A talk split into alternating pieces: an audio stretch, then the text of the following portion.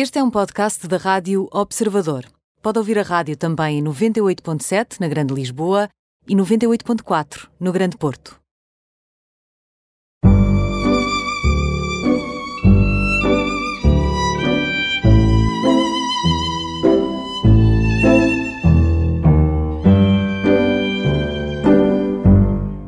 Bem-vindos ao programa Imperdíveis, hoje com Filipe Pinto Ribeiro, considerado um dos grandes pianistas europeus da sua, da sua geração, tem 45 anos. Filipe Pinto Ribeiro é também reconhecido pela sua, e vou citar, sensibilidade poética, inteligência musical e criatividade artística.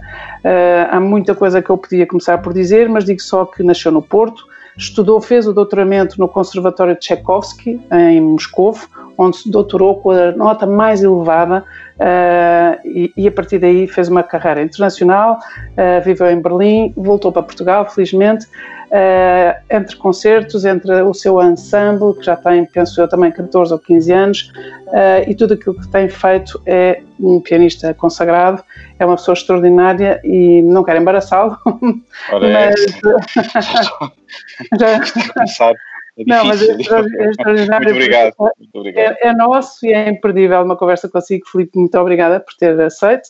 Uh, gostava, se calhar, de começar como começo com, com muitos dos, dos entrevistados, que é como é que isto começou? Eu sei que tinha 13, 14 anos e aproveitava o seu tempo de praia para ir tocar uh, num piano que havia no hall de um hotel ou de um sítio assim, para ir treinar. Como é que começou isto tudo?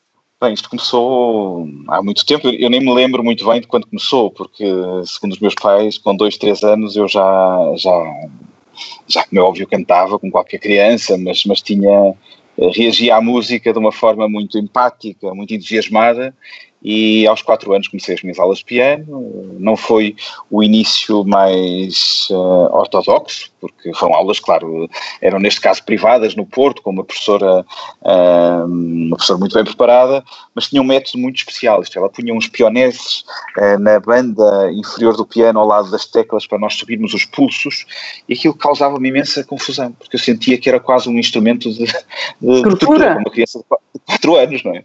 Então eu queixei, a, queixei à minha mãe, dizia que não queria ir, não queria ir mais para as aulas de piano e, portanto, o piano causou-me ali logo uma reação muito negativa. A verdade é que eu continuei a, a tocar e a cantar e, e, e, cada vez mais a música uh, se transformou no, no, veículo de comunicação das minhas emoções, onde eu me sentia bem, onde eu queria estar sempre uh, e, portanto, depois, com naturalidade, fui para o conservatório, fiz o curso, tive, tive ótimos professores, uh, estudei com a, com a Helena Sai Costa, que é uma grande referência da música e do, e do piano em Portugal, e com o Luís Filipe de Sá, com o Pedro Mestre, o Jorge Campos Costa, grandes, grandes professores que me, que me influenciaram uh, imenso aqui, aqui em Portugal. Uh, tive o meu percurso uh, um pouco também fora do comum, porque articulava a música com, com outras coisas, não é? com outras, posso, artes. Posso interrompê-lo, porque eu sei que o Filipe é um caso raríssimo de alguém que chega à Escola Superior de Música do Porto antes de ter completado o liceu. E isso também, também é raro, não é? E, e eu, diria, eu diria que também, não vindo de uma família de pianistas, não vindo de uma, uma família de músicos, tudo isto é um, é uma conquista incrível e é um talento transbordante, não é? Oh, isto é. Continua a embaraçá-lo, mas eu queria só sublinhar factos, estou só a sublinhar factos, peço desculpa. Na hora é essa. Não, mas eu, eu, eu quando uh, comecei a a partir dos meus 10, 12 anos, a fazer os concursos aqui em Portugal da Junta Musical Portuguesa, concursos de jovens uh, músicos, não é? E comecei a ganhar uns prémios, a ganhar uns concursos e cheguei ali a, a, uma idade de 14, 15 anos em que cada vez se tornou mais claro que era, que era de facto a minha, a minha vocação, por assim dizer, não é? Era aquilo que eu gostava de facto de fazer e que me sentia na área onde eu me sentia mais realizado. E, e então uh, fui, fui, fui abordado por vários professores, já da Escola Superior de Música do Porto, na altura, entre eles a a, diretora, que era a professora, a compositora, a maestrina Maria Teresa de Macedo, uh, e, que, e que veio, veio, eu estava no ensino secundário, uh, e veio a Lisboa falar com o Ministro da Educação, na altura, para ver um, se, é, se era possível, eu já, já tinha acabado o curso de conservatório, entrar ainda enquanto estava a fazer o, portanto, o secundário. E assim foi, portanto, eu fiz, tive, tinha aulas à noite. Entrou para a faculdade enquanto estava a completar o liceu. no fundo ainda, é me recordo daquelas das famosas provas, neste caso era, acho que era a PGA, não é, que deu imensa polémica na altura, em que eu fiz, mas já, isto é, já estava no ensino superior, mas mesmo assim fui obrigado a fazer a prova de, de acesso, a prova geral de acesso. É? Uhum. Portanto, entrei, entrei uma forma um pouco precoce. Por um lado foi bom porque uh, abriu muitas portas, por outro foi, foi excessivo. Tenho que reconhecer que não é o ideal, porque de facto tinha, tinha todo um curso superior, com imensas cadeiras durante o dia, o estudo do piano, que, que eram muitas horas diárias, e à noite tinha que fazer as, uh, o ensino secundário, que é uma violência enorme, e, e de facto não é, é, A intenção era a melhor, e, acho que terá tido aspectos positivos, mas teve outros não tão positivos, porque de facto era um, era um exagero. Ou seja, não faria isso a um filho, mas, mas ainda, ainda bem que a sua circunstância foi essa, porque foi certamente também esta a circunstância que fez com que passado pouco tempo tivesse uma bolsa da Gulbenkian para estudar no, no Conservatório de Tchaikovsky em Moscovo, onde se pudéssemos pôr isto desta forma, onde estão todos os Nobel da, da música e do piano, e, e que tenha uh, feito o seu doutoramento ali também com a nota mais elevada, não é? Portanto, esta vida de sacrifício e de uma pressão enorme, de facto, depois também colhe frutos. Se há talento e trabalho, colhe frutos.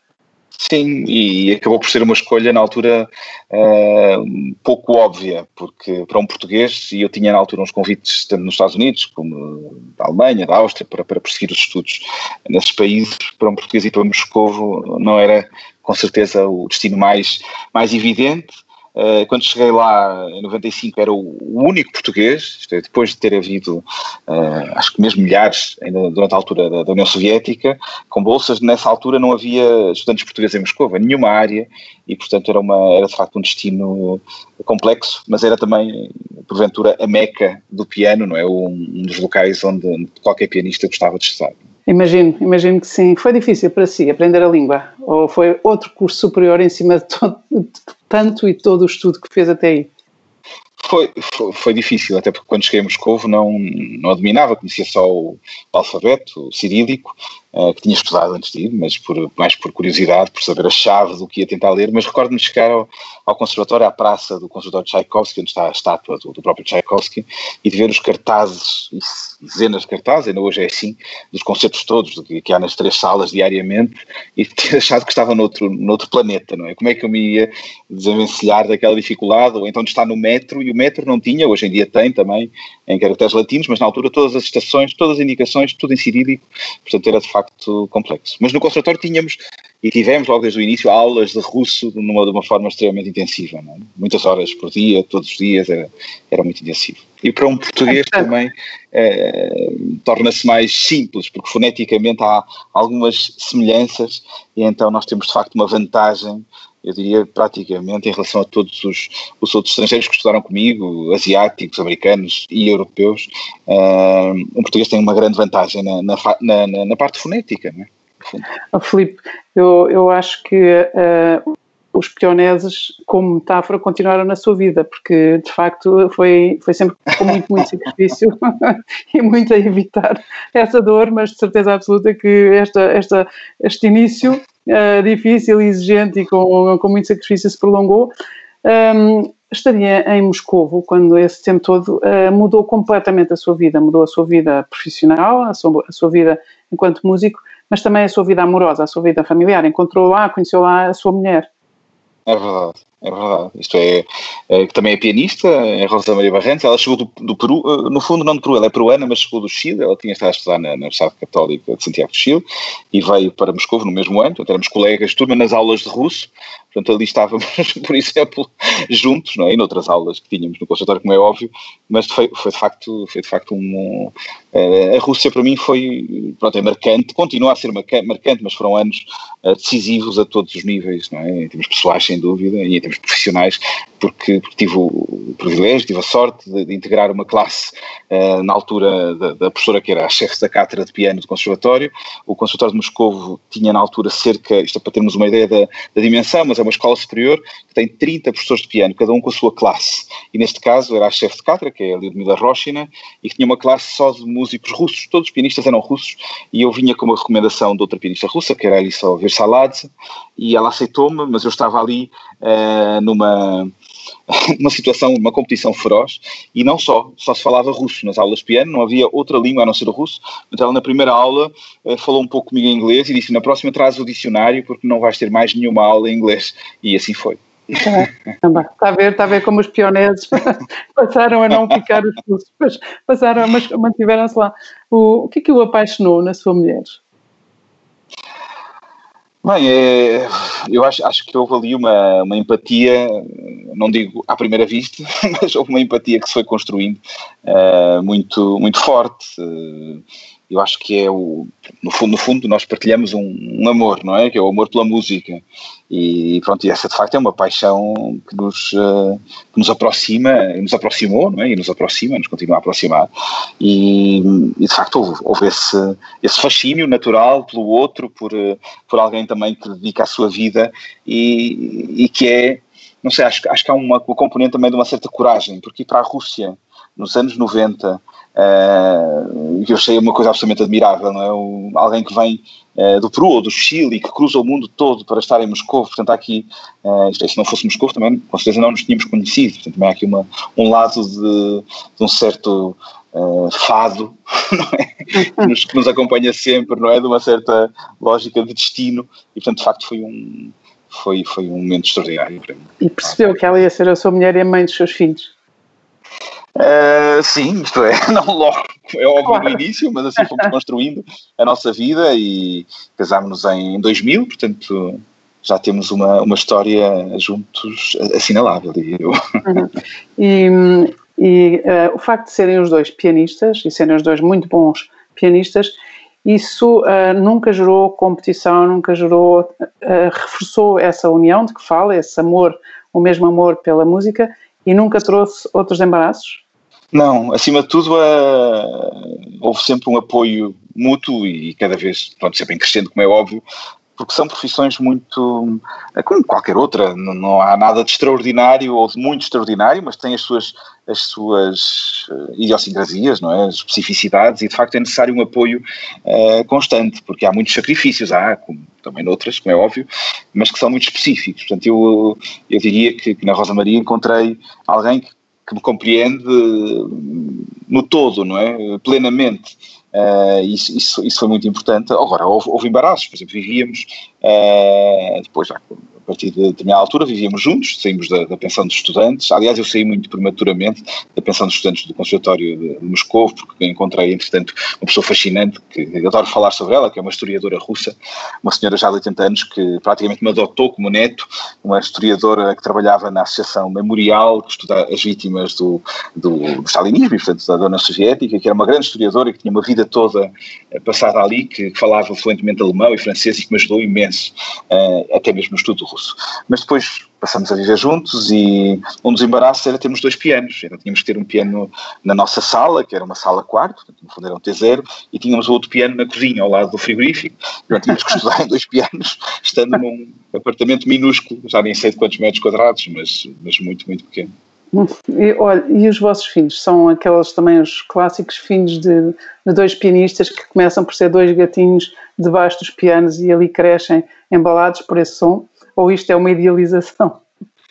Eh, isto é, não há, não há dúvida que, que pelo facto de ouvirem música todos os dias, de ainda estarem na barriga da mãe e já ouvirem músicas, aliás, ela tocou com eles em concertos enquanto estava grávida, portanto, eu, eu acredito que aí há, uma, há, de facto uma, uma ligação eh, fortíssima com, com, com, a música, com a sensibilidade musical.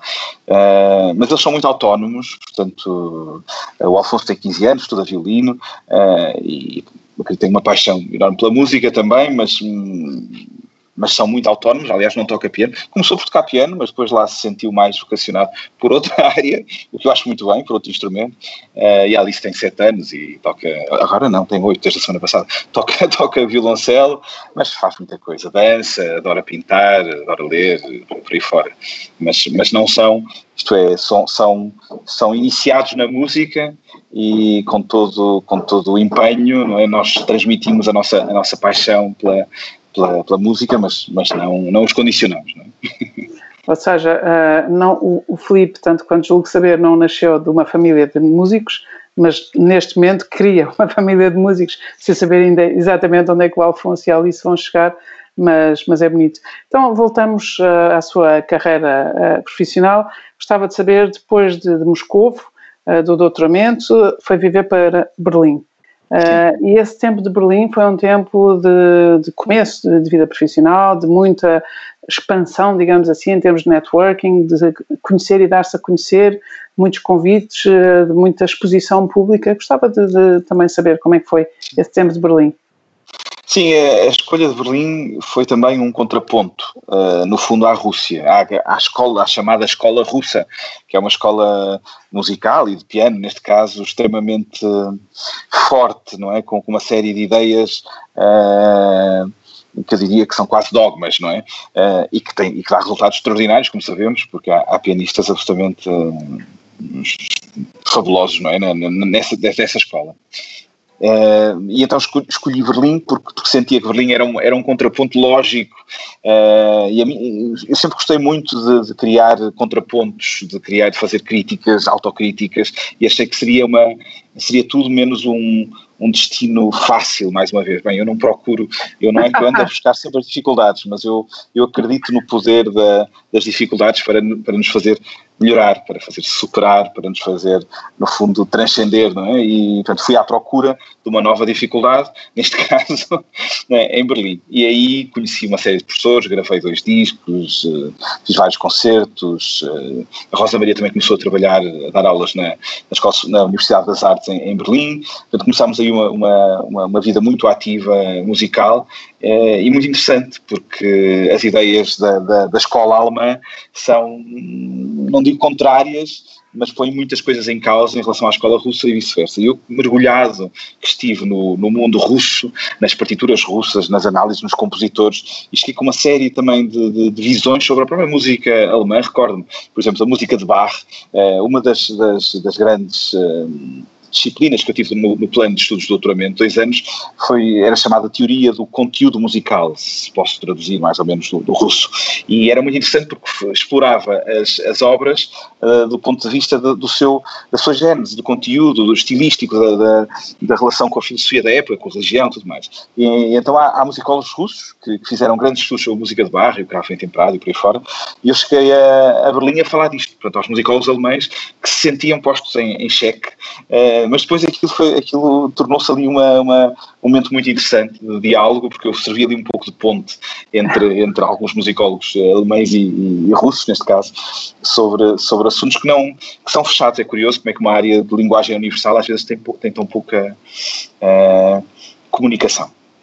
É interessante também esse seu papel de fazer pontos, porque também aquilo que tem feito sempre ao longo da sua vida é, é apostar na qualidade, trazer qualidade, apostar na excelência, elevar a fasquia, a música, fazer networking, fazer com que as pessoas também multipliquem essas pontes e, portanto, acrescentar esse valor ali na escola alemã, de certeza que, que foi que foi isso mesmo, foi um, valor acrescentado, passa a redundância. Um, temos aqui um minuto e meio antes de fazer uma pausa. Um, uh, ah, gostava de saber quando é que nasceu o seu ensemble, este Shostakovich Ensemble, que é considerado um dos melhores europeus pela crítica, e a crítica, uh, não sou eu que o digo, que não que sou uma ignorante nestas matérias, mas, ah, é mas a crítica é unânime e, e, de facto, este ensemble também é de geometria variável, uh, tem vários músicos. Gostava de ouvir falar sobre como é que isto nasceu uh, e quando. Sim, eu tinha, eu tinha já a ideia, hum, já em Berlim, de criar, de criar um ensemble um pouco fora do que é a norma, isto é, a norma é haver um quarteto de cordas, ou um trio com piano, ou um quarteto com piano, é, muitas vezes são ensembles de facto fixos, não é, que têm os mesmos músicos, uh, de uma forma permanente, e se bem que por um lado acho extraordinário que possam estar a tocar juntos durante 20, 30, 40 anos, fazem centenas de concertos ao longo da vida e portanto criam uma cumplicidade e uma, e uma autêntica comunhão não é, musical que, que me fascina. Por outro lado, estava muito interessado em, em, em apesar de ter alguns músicos residentes e que estão mais presentes e constantes, por outro lado, uh, congregar num, num, espaço, numa plataforma, uh, músicos de grande qualidade, de muitas origens. Claro que, que à partida havia russos, mas alemães, americanos e, e portanto, com a máxima qualidade. E o Shostakovich Ensemble acho que, nesse aspecto, é um espaço feliz de encontro e de, e de sucesso e que permite, de facto, uma série de reuniões que de outra forma não se dão. E, e aí surgiu em 2006. Maravilha. Então fazemos uma pausa, voltamos já a seguir.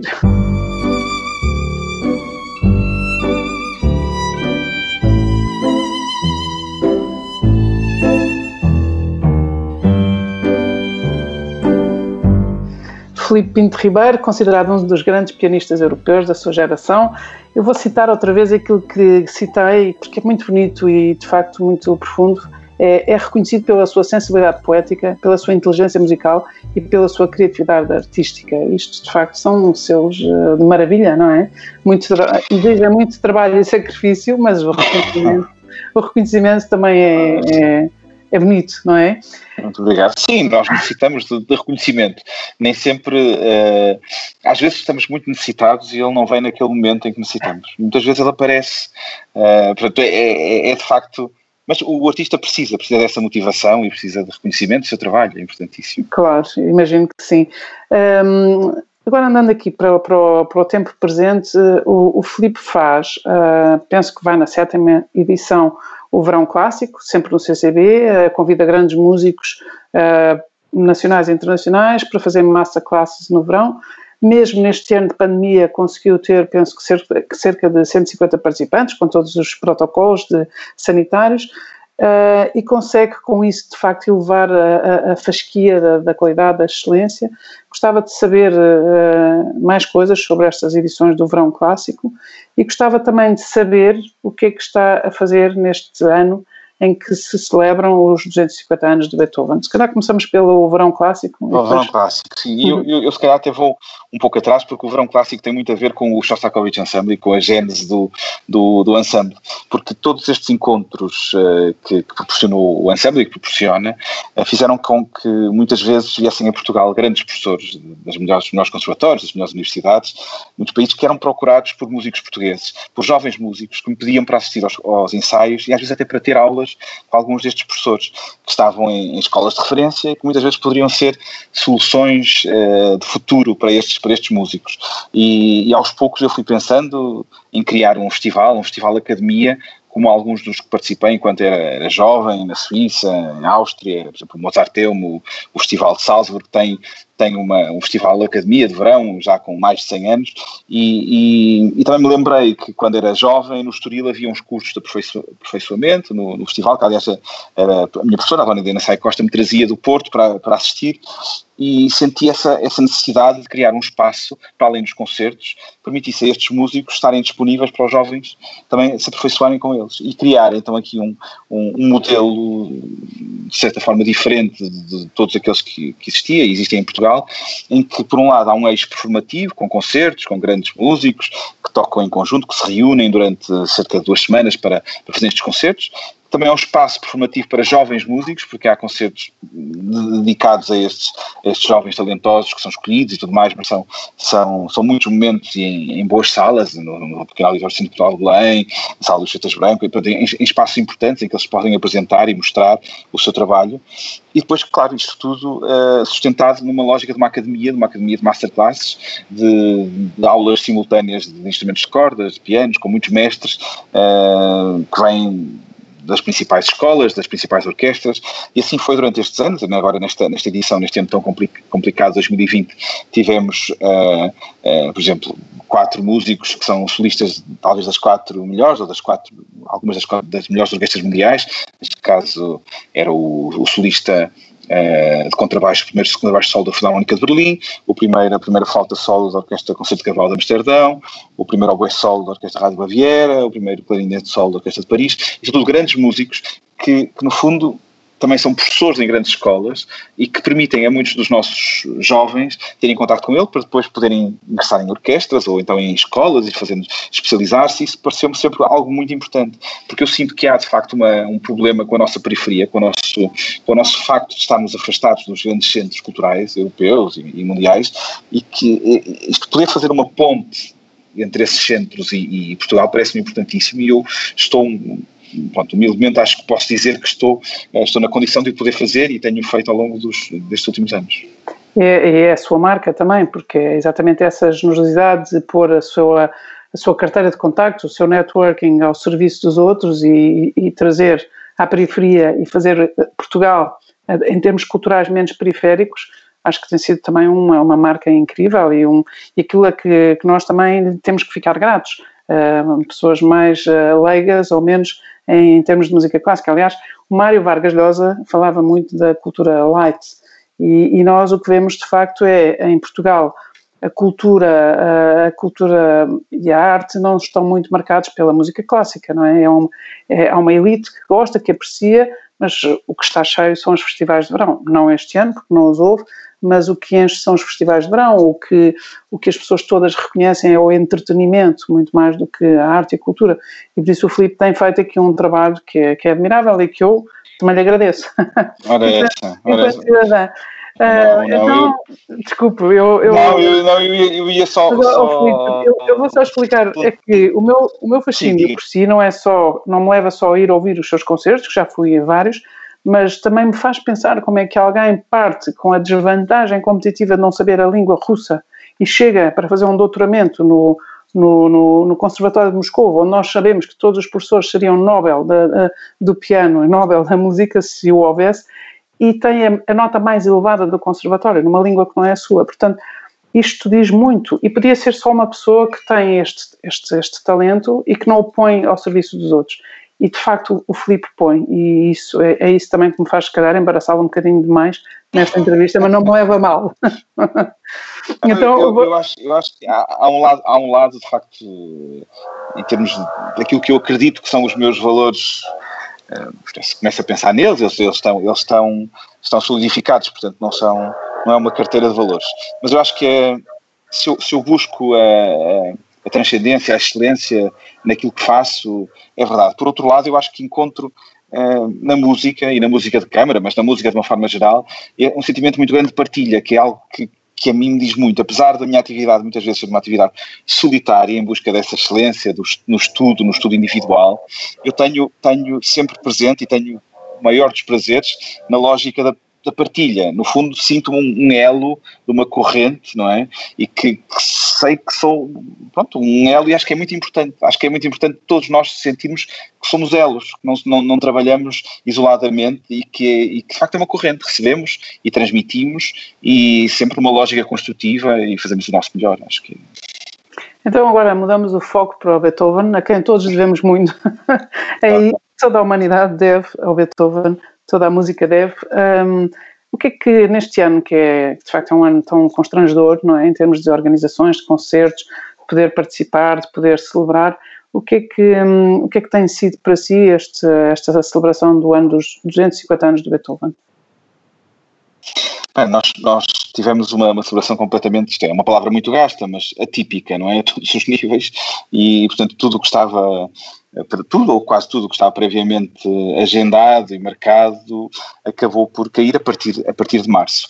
Eh, eu, eu, eu gravei um, um, disco em Paris em fevereiro, portanto tive essa sorte de, de, ainda ser em fevereiro e foi numa sala ótima que é a Cena Musical, que é uma sala nova, eh, mas com ótimas condições acústicas, o que, é, o que é fundamental para a gravação de um disco e com o ensemble gravei os trios de Beethoven para piano, clarinete e violoncelo e para, para a editora francesa Parati, com a qual também tenho trabalhado trabalhado já nos últimos álbuns e que faz parte do grupo da Harmonia Mundi, portanto é, é, é distribuída pela Harmonia Mundi internacionalmente e que vai sair agora em outubro uh, pronto, temos um concerto de pré-lançamento no, no, Centro Cultural de no dia 8 de outubro. Agora, isto é, temos que falar sempre com muito cuidado em relação ao, ao, futuro e às próximas datas, nunca sabemos o que é que vai acontecer.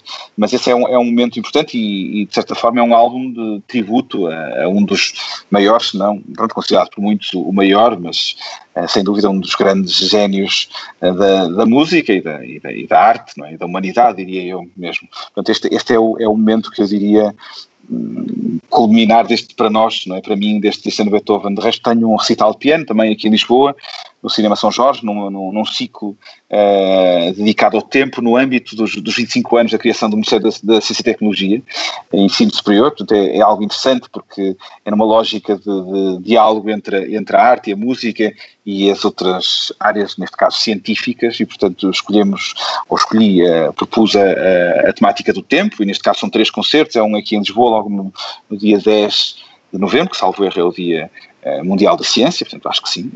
Depois no dia 20 de novembro fazemos também dedicado ao tempo. Ah, e nesse recital eu vou, vou interpretar obras de Beethoven, vou interpretar a Sonata Luar e a Sonata Apassionata, portanto das grandes obras-primas da um, criação para piano do, do Beethoven, uh, intercaladas por uma obra que o Eurico Carrapatoso compôs em 2015 e que me dedicou, que são as quatro últimas estações de Lisboa, portanto as estações como, como também símbolo do, do devir e da, da, da, da, mudança do tempo, no fundo, não é? Foi um concerto em Coimbra, no dia 20, com o Quarteto para o Fim do Tempo, neste caso com o Shostakovich Ensemble, e no dia 24, que é o Dia Nacional da Cultura Científica, instituído ainda pelo, pelo Mariano Gago, uh, temos o concerto no Porto, uh, com as quatro estações de Vivaldi, com uma orquestra do Festival Verão Clássico, de que acabei de falar, portanto, com vários músicos portugueses participantes no festival e com o solista e professor da Royal Academy of Music de Londres, o Jack Liebeck. Portanto, é um, é um dos, dos próximos projetos. Começa com Beethoven e para mim é muito importante poder tocar em Lisboa sonatas de Beethoven, música de Beethoven, que fez falta neste ano, não há dúvida. Fez falta, de facto. Uh, entre tudo, uh, falou dos, dos trios de Beethoven, que gravou em Paris, em, em fevereiro, em cima, de, em cima do, de, do fechamento, do confinamento do mundo, uh, mas também gravou as obras integrais de Shostakovich, tanto quanto sei. Sim. Isto Sim, foi. É, é, este foi o, o, álbum de lançamento do, do ensemble, um, que saiu em, em 2018, portanto é uma integral, foi a primeira integral, no fundo, deste conjunto de obras que estão muito, muito gravadas. A música de Shostakovich um, é, porventura, a música do compositor do século XX mais gravada e mais tocada hoje em dia. O Shostakovich, curiosamente, estava, ainda há pouco tempo, segundo os, os estudos, num, num 15 lugar em termos dos compositores mais tocados eh, mundialmente por ano, o que, é, o que é, para um compositor que morreu há 45 anos, é uma coisa absolutamente extraordinária. E, portanto, esta, esta integral acabou por ser o, a rampa de lançamento em termos discográficos do, do, do Shostakovich Ensemble e é feita com, pronto, com uma série de colegas extraordinários. Eu, eu tenho, eu sinto-me quase obrigado a mencioná-los porque acho que, que, que, que para mim é uma, é honra. O violinista é o Corey Serofse, que é um violinista canadiano que toca num, num fabuloso. Stradivarius que foi, que foi o Stradivarius do, do, Paganini, portanto é o Milanolo, o Stradivarius, este, o, são instrumentos que muitos deles têm cognomes e é o caso deste, e o violoncelista é o Adrian Brandel, eh, também, também é um violoncelista que também toca num violoncelo Stradivarius, raríssimos, há muito poucos, e que é filho do grande pianista Alfred Brandel, e que no dia 24 vai estar na, na Fundação Carlos de Gulbenkian, uh, comigo e com o violinista Teddy Papavrami, uh, a interpretar Beethoven, neste caso o trio, o trio dos espíritos, ou o Geister Trio, e o trio de Dvorak Dumki. E depois uh, outra violinista que é Caris Jones, galesa, que era do Heath Quartet, e a Isabel Haricius, que é uma violinista alemã que foi membro do Quarteto Albanberg. Então um grupo de músicos de excelência e, e pronto, que, que a mim me dá uma, uma um enorme orgulho uh, e, que, e que acho que resultou uma gravação muito bem conseguida. Que é absolutamente extraordinário. Aliás, uh, uh, eu lembro-me de quando o Brandel, filho, estava cá em Lisboa e houve uma confusão porque houve quem pensasse que era o Brandel pai, que tinha acabado de, já não, já não dá concertos públicos, só já dá concertos privados e, e aos, aos, seus amigos e aos seus círculos, e de repente houve uma agitação enorme, o Filipe Pinto Ribeiro conseguiu trazer o Brandel a Portugal, e, e, isto pronto, acabou por ser um bocadinho anedótico, mas era o Brandel filho, que é absolutamente extraordinário e é violoncelista. E é violoncelista, exatamente. E, e lá, lá o fomos ouvir com muito, muito gosto e um bocado... Este, Sim, este, este trio, do, este, esta gravação dos trios de Beethoven, aliás, é, é, mais uma vez com ele. Ele gravou, aliás, com o pai a integral das sonatas de violoncelo e piano para, para a Philips, que é uma gravação absolutamente extraordinária e que, que a mim emociona-me sempre ver, uh, ver esta relação de pai e filho, no fundo, num amor uh, profundo por um, por, por, um grande compositor, pelas obras-primas de um grande compositor. E eu acho que, que de facto nós, nós Uh, é algo que, que, que, gosto, gosto de falar nos concertos, gosto de fazer comentários, acho que eles são importantes. E muitas vezes, talvez porque a música é uma área, uh, e, há, há pouco a Laurinda falou sobre isto, uh, que em Portugal não está no centro, e a música clássica, diria eu, mas não está no centro da nossa, das, nossas, das nossas vidas e que eu acho que é tão importante estar, e a cultura de uma forma geral, não é? que acaba por ser um pouco supletiva ainda, não é? Em termos do que é o, o, investimento, os orçamentos e tudo mais, e que nos deixam numa situação, uh, infelizmente, de cauda da Europa, não é? Em termos do que é o investimento na cultura e a toda, toda a oferta cultural que existe. Portanto, isso é, é algo, é algo extremamente problemático, mas uh, dizer que, que, que, de facto, é muito importante que, que os que os portugueses, de uma forma geral, eu estou a falar, eu estou a pensar nos jovens, não é? Eu estou a pensar nos estudantes tenham, que tenham noção destas, destas obras-primas, é? Do, no fundo, o que é uma sonata de Beethoven, eh, como, como exemplo da excelência, de criação, de momento único, irrepetível, mas de uma integridade e de uma competência absolutamente extraordinária. Nós não temos, de facto, uh, o hábito, quem fala de Beethoven, fala de Brahms, ou de Mahler, ou de Stravinsky, ou Shostakovich, barre por aí fora, mas, mas não, temos, não temos muitas vezes a noção e não um conceito que, de facto, estamos a ouvir uma, uma obra uh, de exceção de criação humana, não é? E, portanto, isto, isto merece-nos uma, uma atenção enorme Uh, e, e, quando digo nós, digo porque infelizmente pronto, a educação musical é, é deficitária e não temos em Portugal e, e, muitas vezes passamos ao lado destas grandes obras. E estamos deslumbrados com um novo disco que pode ser aliás ótimo e de grande qualidade de uma nova banda ou de um novo filme ou de um novo romance que surgiu, mas há obras que são marcantes, que são basilares da nossa, da nossa cultura, são, da nossa história enquanto humanidade e que passam ao lado, infelizmente, das nossas vidas. E que são reveladoras do gênio humano, de facto, como Exatamente. disse. O, mas há um paradoxo também, que eu diria que há um paradoxo em Portugal, que é há muitos bons alunos de música clássica nas escolas e nos conservatórios e em toda, em toda a geografia Portugal continental e ilhas, há músicos incríveis, há, há jovens músicos incríveis, com ótimos professores, muito bem preparados, e isso não deixa de ser paradoxal também. Sim, sim porque não, não temos uma, não temos forma de os eh, no fundo, de os absorver ou de, ou de lhes darmos oportunidades. Hoje em dia há, felizmente, uma mobilidade enorme que permite que muitos deles acabem por, eh, por ir para outros países e aí conseguem construir as suas vidas, mas, mas torna-se, de facto, um, um, dos problemas, eu diria, mais uh, graves. Isto é, eu acho sinceramente, vejo que hoje em dia, apesar de tudo, com esta possibilidade de se exportarem, de irem para fora, de mostrarem o seu talento fora e depois até mesmo voltarem alguns, regressando com alguns projetos, parece-me algo extraordinário. Há uns anos atrás, isto tornava-se praticamente impossível e era bastante mais dramático. Isto é, nós, eu, eu, eu apesar de, de, de, reconhecer e de ser, de ser um, um, um apoiante eh, a todos os níveis dos jovens músicos e queria dar-lhes todas as oportunidades, abrir-lhes as portas eh, e incutir-lhes esse, esse, espírito de superação, de, de, de, trabalho, de sacrifício. Por outro lado, olho para, para as gerações anteriores, para músicos absolutamente extraordinários e que vingaram lá fora, ainda bem como a Anabela Chaves, que ganhou o concurso de Genebra, violitista, e que é solista da Orquestra de Paris, uh, ou Jazz Ribeiro, que é professor da Universidade de, de Chicago, violinista, isto é, e não vejo, em termos de qualidade, que, que haja uma superação em relação a isso. O que vejo é que há mais mobilidade, há, o número aumenta, e temos, e temos que criar condições para os, para os absorver, para, para lhes dar estas, estas oportunidades que lhes faltam. Uh, eu detesto interromper, mas estamos aqui Não. em cima do fim, temos dois minutos. Gostava de, de, perguntar qual era o compositor, qual era o músico uh, que gostava de ter conhecido, ainda por cima há bocado achei graça porque tem 45 anos e, e o Shostakovich morreu há 45 anos, é quase como ele morre, mas nasceu alguém que vai ser mais um, que vai perpetuar a sua música e, e gravá-la, isso é, é, muito bonito, essa, esta, esta genealogia, não é, musical da humanidade. Mas uh, gostava de saber quem é que gostava de ter conhecido e, primeiro, quem é que gostava de ter conhecido? Bem, é, é, é, daquelas perguntas muito difíceis de responder, porque eu acho que, acho que é um leque enorme e estou, estou, estou eu sou, sou um apaixonado pela, pelas cartas dos compositores, tenho de imensos compositores em várias línguas e estou sempre a tentar aproximar-me deles. E claro, com a música estou numa, numa aproximação muito, muito grande. Então, neste minuto final... A, a, a, a, resposta óbvia seria, claro, o Shostakovich, até porque eu, quando me apercebi, era miúdo ainda no conservatório, que, que, que havia um compositor que tinha morrido no, no, ano do meu nascimento, achei uma, uma coincidência extraordinária, portanto fiquei sempre com esse compositor debaixo do olho. E ele teve uma, uma vida uh, que ainda é muito enigmática, há imensos documentos, livros, uh, cartas, há também muita, muita polémica ainda sobre, os, sobre essa, essa história da vida dele.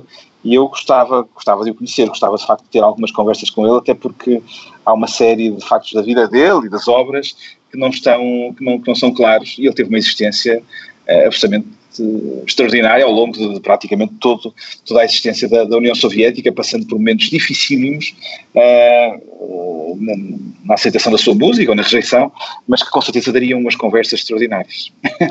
Certamente, e aí voltaríamos, aí poderíamos pegar aqui no seu Homo Soviéticos, que, é, que sei que é, é, é uma expressão que usa, uh, mas já não há tempo e, portanto, queria agradecer, foi uma conversa maravilhosa. Uh, muito obrigada por, uh, por, tudo aquilo que conta, partilha e muitas felicidades para todos estes concertos que estão a, a recomeçar. Obrigada. Muito obrigado, muito obrigado Orinda, foi um prazer.